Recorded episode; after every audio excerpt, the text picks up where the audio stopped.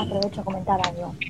Tengo una respuesta de una amiga. Yo le pregunté a partir de qué edad te identificás con tu inclinación sexual elegida, ¿no? Y dice, está difícil esta pregunta porque no siento que hubo una edad en la que elegí mi inclinación, porque no creo que sea algo que se elige. Tipo, un día me gustó un nene y ya pero no creo que eso haya definido mi sexualidad. De hecho, no creo que ninguna de las pocas experiencias que tuve con varones la haya definido todavía. Tengo miedos y prejuicios que tengo desde muy chica en la cabeza que me impiden abrirme a otras experiencias. Podría decir que soy hetero para hacerla más corta, pero la verdad no recuerdo cuando fui consciente por primera vez de eso. Supongo que podría decir que estos últimos años me sentí más hetero, arre, tipo a partir de los 20. Mira vos, qué interesante. Me identifico con eso porque vos agarrás y ponele yo estuve solo con un chico, ponele. Y sí, te gustó un chico, pero vos qué sabes que no te gustan las chicas y no encontraste la que te gusta todavía. Claro. Claro. O sea, es como que. No descartarlo porque no sabes en qué momento te puede pasar. Tipo, yo ahora yo digo, sí, ponele, soy hetero. Pero quizás no. O sea, quién sabe. Quizás un día me gustan las chicas y digo. Bueno, viste que hay, hay psicólogos que dicen este que son todos somos bisexuales. Porque es hasta que te pase Ah, que sí. te guste de otra persona. Claro. Como te, si te puede gustar lo que, lo que sea, porque más que nada, más allá del cuerpo, muchas veces vas más que nada de- desde la emoción y no de que lo que tiene, si está colgando o está para adentro. Claro, para mí más allá del género está en la, en la personalidad. Quizás te revuela la personalidad de la piba y. Vamos a grabar ya esto. Ya está. Vamos, vamos a arrancar porque estamos hablando Iba hablando de sus experiencias propias. Esto es ESIPOD. Bienvenidos. Hagamos una mezcla entre relación y cuidado. Con ESIPOD descubrirás un espacio de aprendizaje y conocimiento para cuidarte. Hola, ¿qué tal? Bienvenidos a todos, todas y todes. Estamos hoy nuevamente en un nuevo episodio de Cipod. Hoy va a ser orientaciones sexuales. Yo soy Melina. Hola, yo soy Lourdes. Ivana por acá. Yo soy Martina, hola. Hola chicas, ¿cómo están? Ya estamos en el anteúltimo episodio. Re bien. Ivo, ¿querés eh, contar lo que vamos a hablar hoy un poquito? Dale, la orientación sexual que vamos a hablar hoy es la atracción afectiva, romántica, sexual y psicológica que la persona siente a cualquier edad o etapa de su vida. Como dijo Meli, en este capítulo eh, titulado Orientaciones sexuales, contaremos cómo la ESI ayuda en este amplio campo de los géneros a cómo percibirse, las charlas de cuidado sexual dependiendo del encuentro sexual de qué género se encuentren y al igual que en anteriores capítulos pedimos opiniones y anécdotas de nuestros oyentes, así que se viene un lindo capítulo. Sí, re lindo. Si querés, Lu, puedes arrancar eh, diciendo las preguntas, si te parece. Sí, dale. Las preguntas que tenemos son, ¿cómo fue el proceso de adaptación en vos y en el círculo más cercano que te rodea? ¿A partir de qué edad te identificás con tu inclinación sexual elegida? ¿Cuáles son tus valores más firmes a partir de reconocerte quién sos? ¿Te resultó fácil desempeñarte en los distintos ámbitos estudiantiles, trabajo, a partir de tu elección definida? ¿Y considerás que la felicidad va de la mano de la elección? Muy bien, vale aclarar de antemano, nada más que sabemos que no es una lección, sino que es un sentimiento, que a todos les puede pasar, así que antemano hay que decir eso para no quedar tan mal, porque capaz que la pregunta está media mal formulada, pero se entiende que sabemos que no es una lección, sino que uno lo siente y ya. Si quieres, Martu, poné vos tu primer audio que tenés de un chico. Bueno, el primer audio que voy a poner va a ser de la pregunta de a partir de qué edad te identificaste con tu inclinación sexual elegida. eh, cuando me identifiqué con la inclinación sexual elegida, porque si lo digo elegida, suena que, bueno, decidí eh, que me gusten las mujeres o me gusten los hombres. En realidad no, yo la verdad es que me identifiqué a, a una etiqueta, por ejemplo, soy gay o soy homosexual, una vez que eh, estaba transitando, no sé, la adolescencia, ponele, que es cuando uno empieza a entender un poco más todo lo que va pasando y va armando como conceptos, preadolescencia, adolescencia. Pero si me preguntan cuándo me di cuenta de mi orientación sexual sin etiquetas, desde que tengo uso de razón, o sea, desde que era muy chiquitito, sabía que me gustaban los hombres. Bueno, yo también tengo una de un amigo muy cercano que le, lo quiero un montón y también me respondió él a la primera pregunta. A partir de los 5 o 6 años creo que fue que empecé a notar ese, ese algo diferente que sentís el resto. O sea, es, eh, es jodido, es una, como una batalla interna. en mi caso era muy chico, vivía en una sociedad en la que, que me decía que, que estaba mal pensar, ¿no? Como yo pensaba en ese momento. Entonces, durante mucho tiempo lo, lo reprimí, ¿no? Hasta, hasta que terminé el primario, ponele, y muchos años después del, en el secundario, hasta ese momento, más que nada hasta el primario. En el secundario me mandé más por, por estar solo, por no decir nada, por no, no, no hacer comentarios sobre, sobre mi sexualidad hasta el momento que salí del armario, pero bueno, el, la primera, el primer acercamiento fue como a los 5 o 6 años. Fuertísimo ese audio, Meli, por favor. Mi vida, sí, amor. Yo sentía que estaba por llorar, te juro. Qué fuerte. Ay, sí, no, yo lo escuché y fue como ser tan chiquito, sentir tanta violencia ya tan, tan chiquito y sentir como que estás mal. Uf, uy, no, me El- tocó. aparte, me dio un calor. El tener que haber reprimido, ¿no? ¿Por qué reprimir lo que sentís? Horrible. Aparte, yo que lo conozco, sé que se camufló un par de años, muchos años, eh, como que gustaban las chicas con noviecitas, cuando realmente él, nada, no le gustaba eso. Y, y es muy triste, es muy triste que te hagan una, una persona es- esconderse por lo que elige, por no lo que elige, por lo que siente, lo que, lo que, lo que ama. Sí. Lo que sí, yo creo que está muy claro en, en, en los dos, en las dos respuestas, que es algo que sienten, o sea, no eligen. Y sentirte mal por algo que sentís, o sea, es como terrible porque, pobrecito, debe ser muy feo. Claro, es como que te sientas mal por ser, por ejemplo, hetero. ¿Pasa? Claro. ¿A- ¿Realmente No, a alguien le pasa sentirse mal por ser eso? No, porque es la normativa que la sociedad te impone que es lo que está bien por, por ya porque, nada, por una reproducción que hay en la sociedad. Pero que te sientas reprimido, o te escondas, o no lo digas, o tengas miedo, eh, es muy fuerte. Y nada, es como, no es que estás cambiando, no es que cambiaste, no es que soy diferente. Nada más, no te gusta lo que es la normativa que te dicen. Te gusta bien, y ya. Pero qué fuerte eso la presión de, de sentir que tenés que nada, que ocultarte para que te acepten y para que no te, no te dejen de lado. es un montón. Sí, de hecho a mí eh, el audio de tu amigo me hizo acordar a un compañero del colegio que teníamos en la secundaria, que todos mis compañeros varones lo cargaban y lo jodían con que era gay, era muy discriminado. Y Sí. cuando terminó la secundaria conoció un pibe, se puso en pareja y nada, ahora tiene una historia de amor re linda, Mm. pero sufrió un montón de bullying por su orientación Pobre. sexual. Sí, olvídate. Lamentablemente es muy común eso. Lamentablemente. Y hoy en día siento que estamos en un mundo un poquito más permitivo, pero no quita que todavía no hayan personas con mucha violencia con eso. Lamentablemente. Yo creo que sí, yo creo que todavía sigue pasando esto de, del bullying, pero como que ya, o sea, nuestra generación ya como que lo acepta mucho más fácil y para, para muchas personas debe ser más fácil encontrar su, su vínculo, su espacio para sentirse cómodo, digamos, o cómoda. Sí, tal cual, tal cual. No, qué fuerte igual. es como, wow. También lo que destaqué de- del audio es, eh, del segundo audio que, que puso Meli, es lo que él habla de salir del armario, ¿no? Porque Uy. alguien que le gusta los chicos, o las- le gusta su mismo eh, género, tiene que salir del armario y alguien que le gusta lo opuesto, no, es como que tranquilo, todo bien. Tal cual, es como, yo también me, cuando me planteé mucho cuando era más chica esto de, ¿por qué tengo que decir si soy bisexual o lesbiana?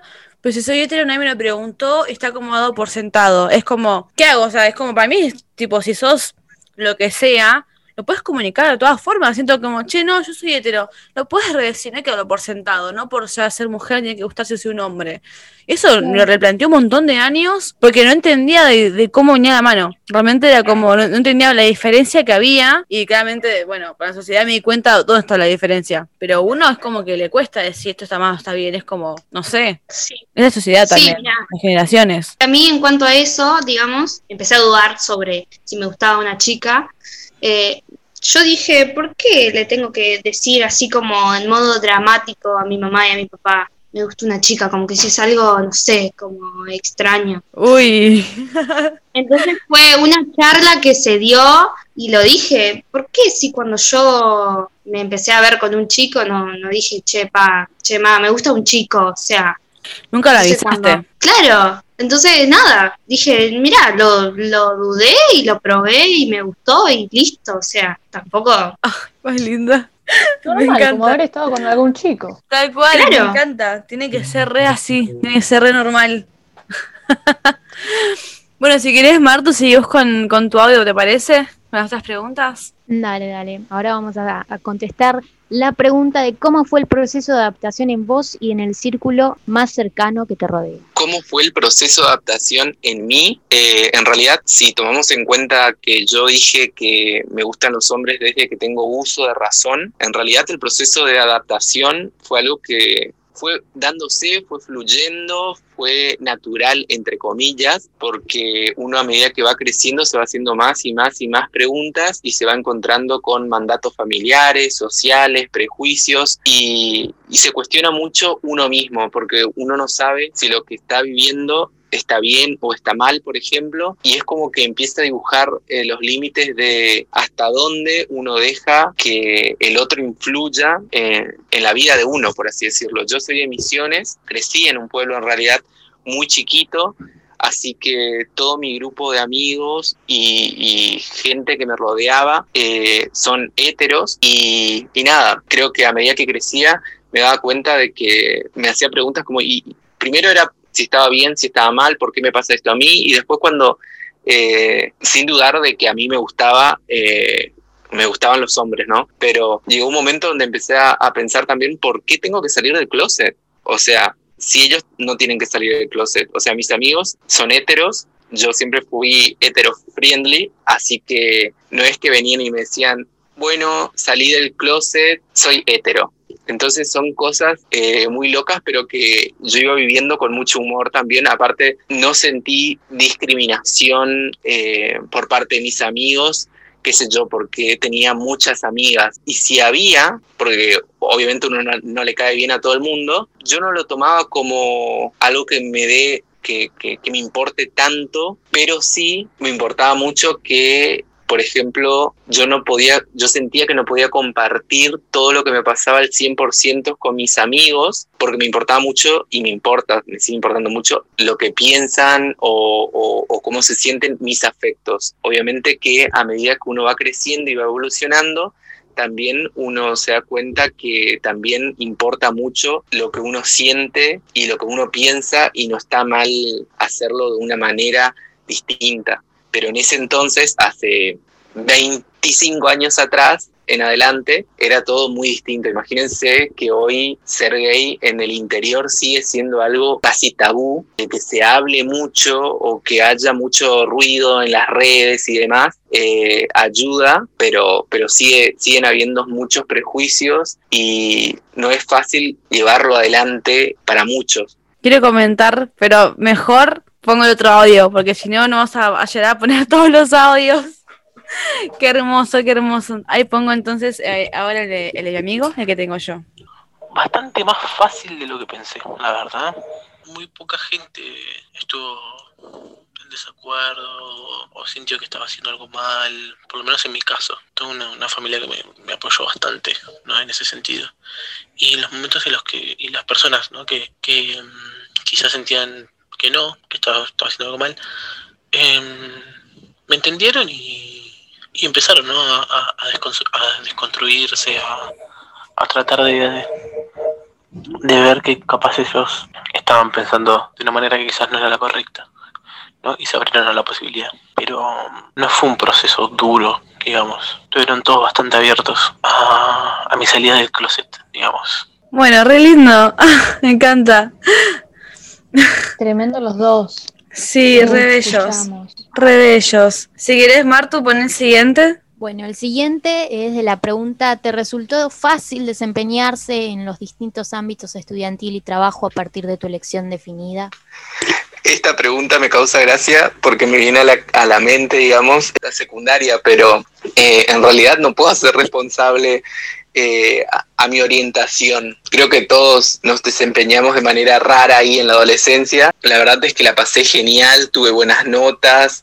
Eh, lo único que, que quizás podría decir que lo relaciono con mis gustos o preferencia era, no sé, en educación física, que por ahí la mayoría de- del grupo de chicos siempre querían jugar fútbol y yo quería jugar vóley, básquet o algo así, pero eso me pasa y nos pasa a todos en los distintos ámbitos de la vida. O sea, es propio de, la persona. Así que no, no creo que me haya costado.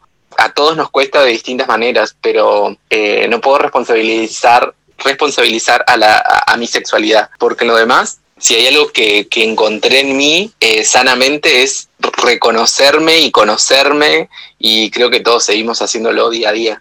Así que, que nada, siempre la paso bien conmigo mismo, así que la verdad es que más allá de, del lado difícil de ser chico del interior y qué sé yo, creo que no está bueno responsabilizar a la sexualidad eh, por el tema del desempeño y demás. No sé, eso es una opinión muy personal. Pero voy a aclarar que esa salida del closet que, muchos lo marcan como el periodo de, ah, me asumo, que en realidad, eh, como dije, lo mío fue dándose naturalmente, entre comillas, cuando yo no tuve que decirle a todo el mundo, simplemente, no sé, cerca de, los 20, eh, cuando, cuando lo puse en claro eh, con mi familia, con mi papá y mi mamá más que nada. Eh, lo demás se fue dando como, no sé, todo el mundo era como, ya sabía, pero, pero no, no fui siendo amigo por amigo o a todos que, los que me cruzaban, hey, soy gay, tipo, eh, no, sigo más con mi ética de, de pensar que no hay necesidad de hacerlo de ese modo, es algo más interno. A partir de ese momento, digamos, de, a partir de los 20, cuando salí del closet, por así decirlo, por lo menos con mi familia, sí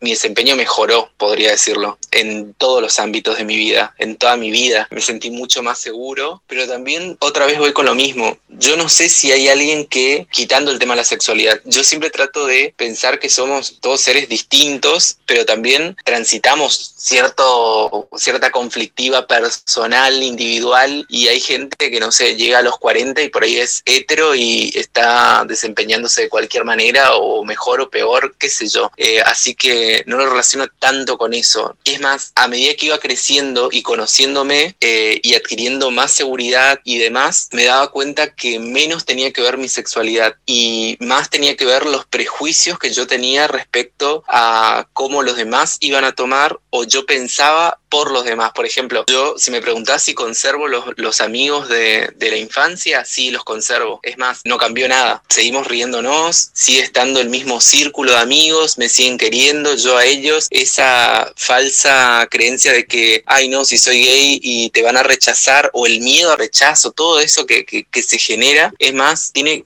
más que ver con prejuicios sociales que nosotros nos hacemos cargo y por ahí cuando uno es chiquito pesa más que la realidad en sí. No, no, amé, amé. Tremendo. Amé, lo amé, lo amé. Voy a poner el mío antes porque si no voy a empezar a hablar con todo lo que dijo y no vamos a llegar. Pero la verdad es que lo amé. Gracias a Dios nunca tuve que soportar ningún comentario, ningún tipo de acoso ni nada por el estilo debido a mi sexualidad, ¿no? Pero mm, yo creo que fue gracias a que yo sabía que esas cosas podían pasar y bueno, yo desde chico me puse en este personaje de personatura que vos le decís algo y, te va a responder, ¿no? Y al principio era, era bastante, era bastante personaje. No, no era algo que, no era yo, era un personaje que con el tiempo la verdad lo supe adoptar bastante bien y, formarme a partir de eso, ¿no? Entonces no, nunca tuve que, pasar por esos momentos porque siempre me, defendí bastante bien solos en cualquier tipo de situación, cualquier tipo de injusticia, cualquier tipo de cosa, yo siempre soy el primero que va y, encara. Entonces la gente no me, no me veía como un tipo de target, ¿viste? O sea, no, no, no apuntaban a mí si tenían que decir cosas inapropiadas o cosas por el estilo, ¿viste? Con respecto a eso. Pero es, es complicado, no es complicado la, la, relación con los demás, sino con uno mismo. Mantener ese personaje durante mucho tiempo. Después creársela, ¿viste? Porque uno se tiene que defender, ¿no? Pero es más, la, la, más que con el ámbito, es, es, con uno mismo. Porque gente así va a haber en todos lados. El tema es que uno tiene que aprender a que eh, a darse cuenta, ¿no? De que esta gente siempre va a estar y que la única persona que se va a preocupar por vos es vos mismo. Y la única persona que se cuida, que te cuida es uno mismo. Qué cosa esto lo, de, lo del personaje, ¿no? Sí, eso de, camuflarse es un montón. Para defenderse aparte, ¿no? Como que estás poniendo ya una barrera para poder defenderte porque sabes que lo que elegiste entre muchas comillas, o lo que sentís, va de la mano de, de violencia, de que puedes recibir violencia por eso. Entonces, como esto de camuflarte, siento que es muy duro y muy fuerte. Y lamentablemente, una gran parte de la población tiene que pasar porque ¿cuántas personas también sufren por eso, no? Sufren violencia por lo que eligen, entre comillas, lo que sienten, nada más por quiénes son. Y, y es fuerte. A mí me llama la atención que hayan agradecido que no tengan comentarios ofensivos hacia su orientación. Yo soy heterosexual y nunca se me pasó por la cabeza de agradecer que al ser heterosexual no me lleguen comentarios ofensivos por tener cierta Mal. orientación sexual. Tal cual. Totalmente. Tal cual, tal cual, tal cual. A mí me gustó mucho lo del audio de, de amigo, compañero de Martu, que habló mucho lo que es esto de, de, de un otro ahí, que, que eso de no hacerse cargo.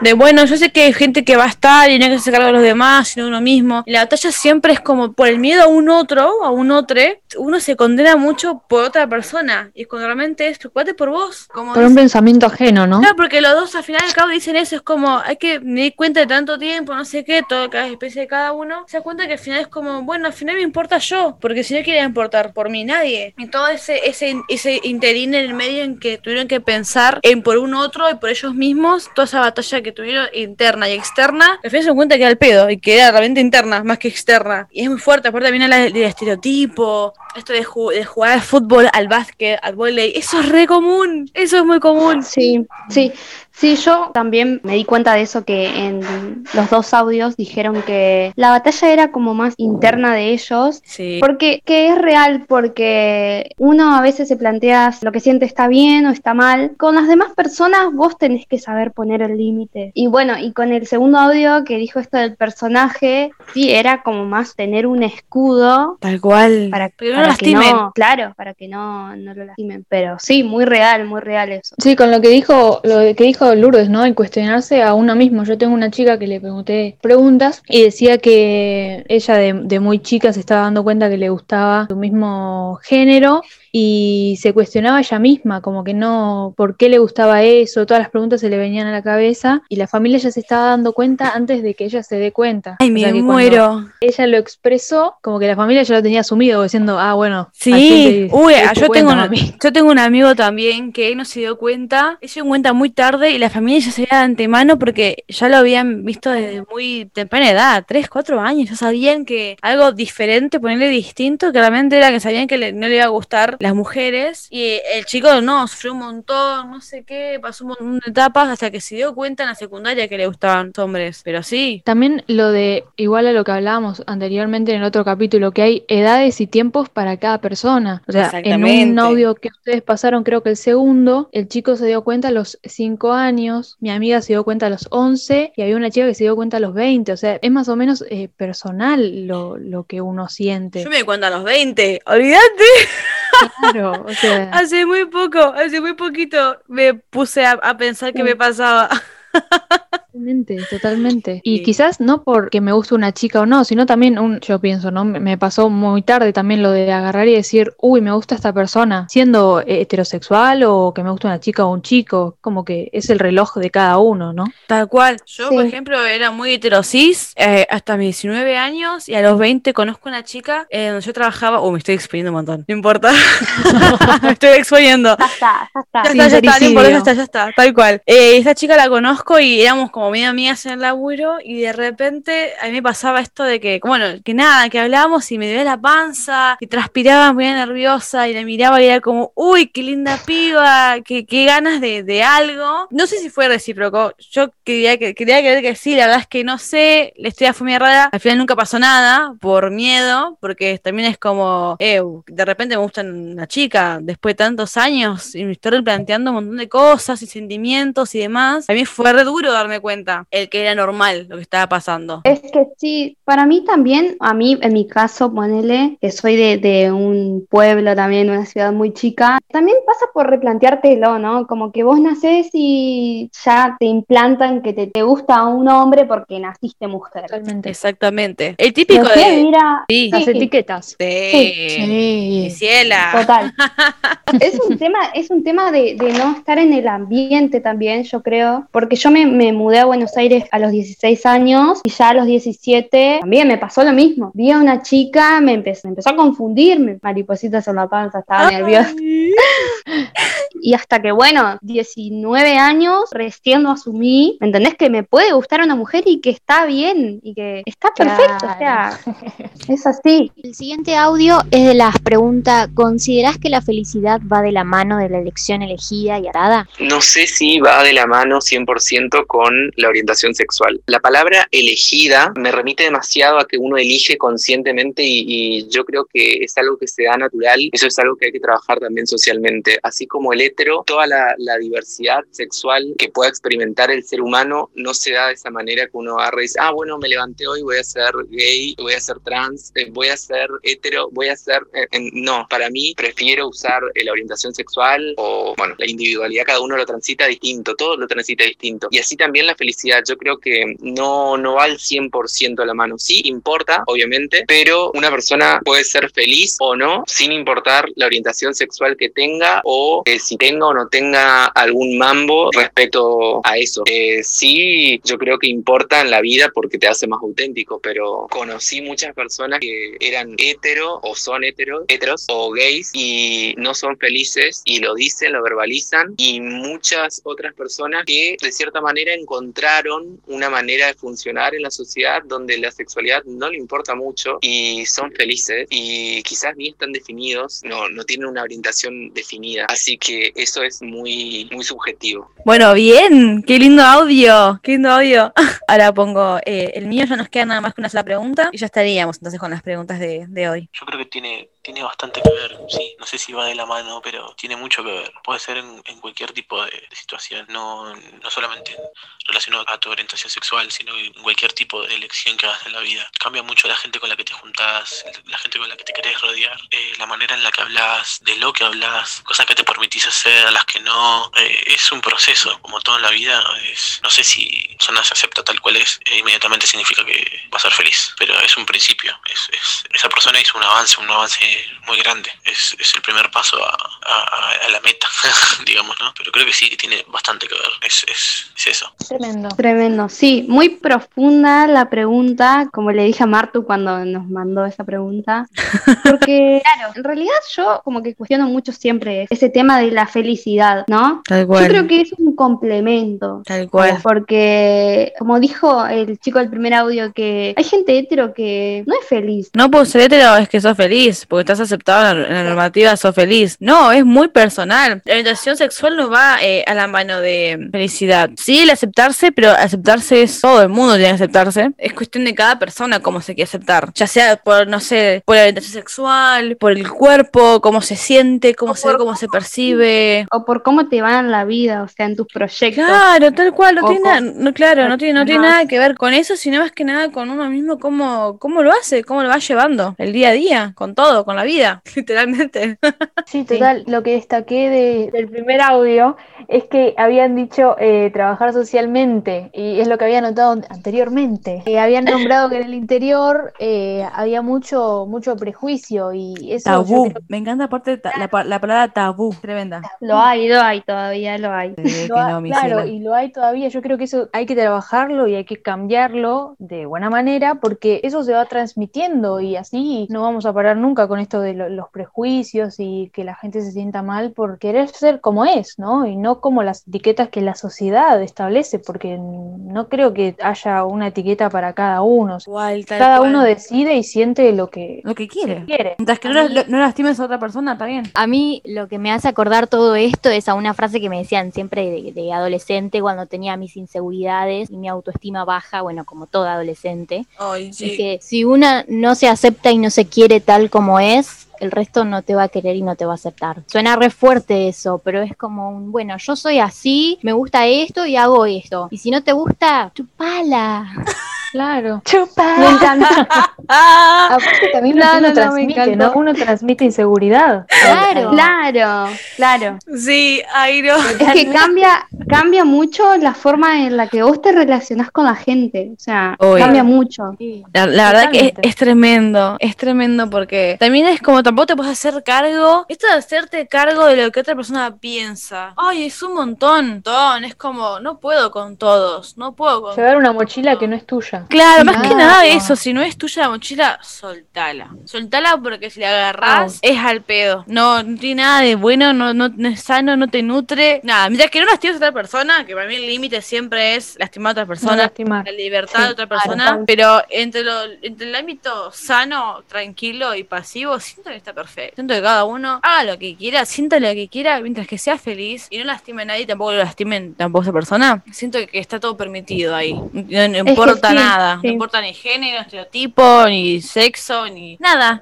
Hay que ser y ya. No Más simple que eso. Etiquetas. Etiquetas para la ropa. Lo dijiste bien. Ni más ni menos. El último audio es de la pregunta ¿cuáles son tus valores más firmes a partir de reconocerte quién sos? En realidad, reconocerme a mí va más allá de mi sexualidad, hace parte, pero va mucho más allá. Y creo que los valores que fui eligiendo a lo largo de mi vida fueron el respeto, sobre todo, la sinceridad, el ser honesto tanto conmigo mismo como con los demás, y la humildad, el verse y saberse vulnerable ante la vida, ante distintas cuestiones, el poder saber que somos imperfectos, que soy imperfecto y distinto, y está genial ser así. Y, y cuando aplicas el respeto a nivel social y reconoces que todos somos distintos, es hermoso, porque el tema de, de no poder convivir con alguien que es distinto no es un tema del distinto, sino es un tema de uno mismo. Y estaría genial que aprendamos a pensar como pensamos. Este audio se debe aplicar para todas las personas y para todo tipo, ya sea inseguridad, ya sea orientación, ya Es sea. no hermoso, sé. es hermoso. Me encanta cómo piensa este Muy chico, bueno. por Dios. Soy fan de cómo Tremendo. habla. Soy fan de cómo habla. Me cae muy bien. No sé ni el nombre, pero me cae muy bien.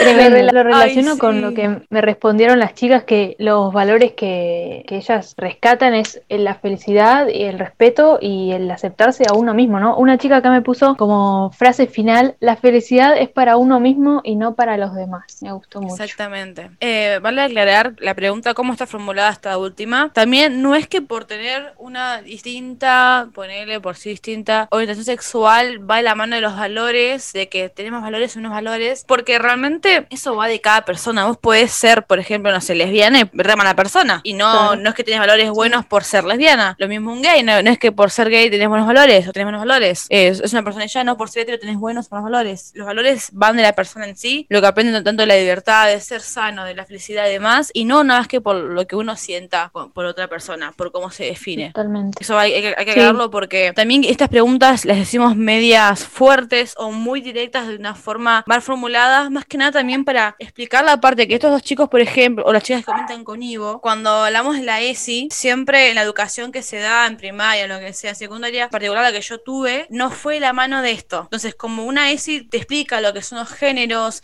que es lo mismo que el sexo, que la orientación sexual, los estereotipos, esto lo que es la hiperfeminidad, la hipermasculinidad, eh, los roles de género, como esto no te lo explican, pasa muy de largo. También eso, ¿no? Que en, la ESI, que al menos a nosotras nos enseñan en la escuela, siempre va del lado de eh, la relación sexual o re- la relación amorosa eh, de heterosexuales, ¿no? La Nunca va. Sí, a Sí, lo- heteronormada, sí, sí. tal cual. Claro, Qué hermoso, ay, qué hermoso, chicas, qué hermoso todo. Siento que quedan muchas ganas para hablar de otras cosas, pero bueno, si no, el capítulo este va a durar como cinco horas. Así que, nada, chicas, nos nos vamos quedamos- despidiendo. Vamos despidiendo. Muchas gracias a ustedes por haber estado. Son divinas todas, son hermosas, me encanta lo que estamos haciendo, es súper Estamos lindo. Aguante ese pod, aguante lo que estamos nutriendo también de nosotras mismas que vamos conociendo. Nada, las quiero un montón. Gracias, son unas genias. Aplausito. Yo soy Melina Yo soy Lourdes. Yo soy Ivana. Yo soy Martina. y esto fue ese pod. Gracias por acompañarnos en este viaje educativo. La consigna siempre es aprender y cuidarse, saber que nuestro cuerpo es el templo en el que vivimos. Hasta el próximo capítulo. Me dijiste? Sí, es psicólogo. Divino. Y Que no, tira la posta, sí. La tiró Sí. justo, la tiró justita ahí, la nos regaló el podcast. De hecho, hay una parte que me hizo acordar a, a lo de los espejos, que nosotros siempre nos espejamos con la persona que tenemos enfrente, nos caiga bien o nos caiga mal. Entonces, eso eh, de que a la otra persona le moleste cómo somos, es porque a la otra persona lo oculta, no lo quiere aceptar o hay algo como que no tiene sanado. Wow, no sabía eso. Aparte también lo que, lo que se está diciendo que un- mucho, muchas veces cuando te molesta una otra persona es lo que también te jode de vos mismo realmente.